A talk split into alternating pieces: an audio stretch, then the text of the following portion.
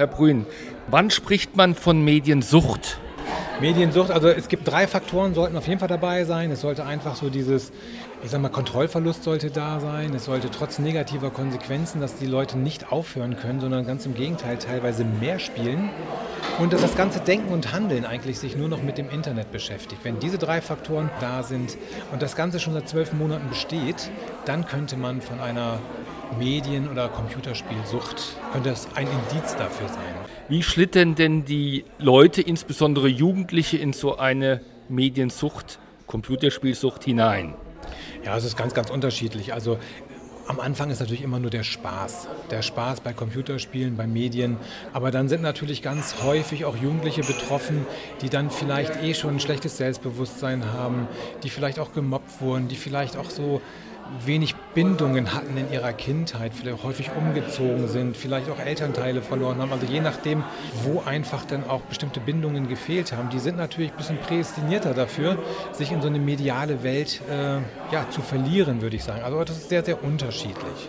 Sie haben vorhin angedeutet, dass Leute, die eine Mediensucht haben, auch umso anfälliger sind für andere Suchtarten, wenn ich das richtig verstanden habe. Also es gibt insgesamt, ist man anfällig für Sucht, für die Suchtkrankheit. Und viele suchen sich halt die Sucht raus, die ihnen am besten gefällt, so ich in ihrem derzeitigen Leben einfach das gibt, was sie sich eigentlich gerade wünschen, ne? ihre, ihre Defizite sozusagen auch abdecken. Und das ist natürlich bei, bei Jugendlichen sind es natürlich die Medien und umso, ja, bei Erwachsenen kann es dann natürlich auch der Alkohol, kann es den Zigaretten oder sonst irgendwelche Drogen sein oder halt andere Verhaltenssüchte. Das gibt es natürlich auch. Ne? Dass die Leute extrem nach Kaufen oder Essstörungen oder auch extrem Sport betreiben oder, oder, oder. Da ist jeder Mensch unterschiedlich. Was raten Sie denn Jugendlichen, die in eine Mediensucht geraten sind? Es gibt natürlich immer, wenn jemand schon wirklich mediensüchtig ist, dann würde ich ihm wirklich empfehlen, auch Beratungsstellen aufzusuchen und dann auch Therapeuten aufzusuchen, vielleicht sich auch Hilfe von außen zu holen. Wenn jemand nun aber einen problematischen Medienkonsum hat, sein bisschen viel am Handy ist und da auch sagt, Mensch, ich möchte das einfach ein bisschen verändern, dann gibt es so Verhaltensregeln. Da kann man sich bestimmte handyfreie Phasen sich gönnen zu Hause, dass man sagt, okay, nicht beim Essen, nicht im Bett äh, oder im Badezimmer oder auf der Toilette oder wie auch immer, äh, dass man sich bei wichtigen Tätigkeiten das Handy aus dem Zimmer rausnimmt, um nicht abgelenkt zu werden.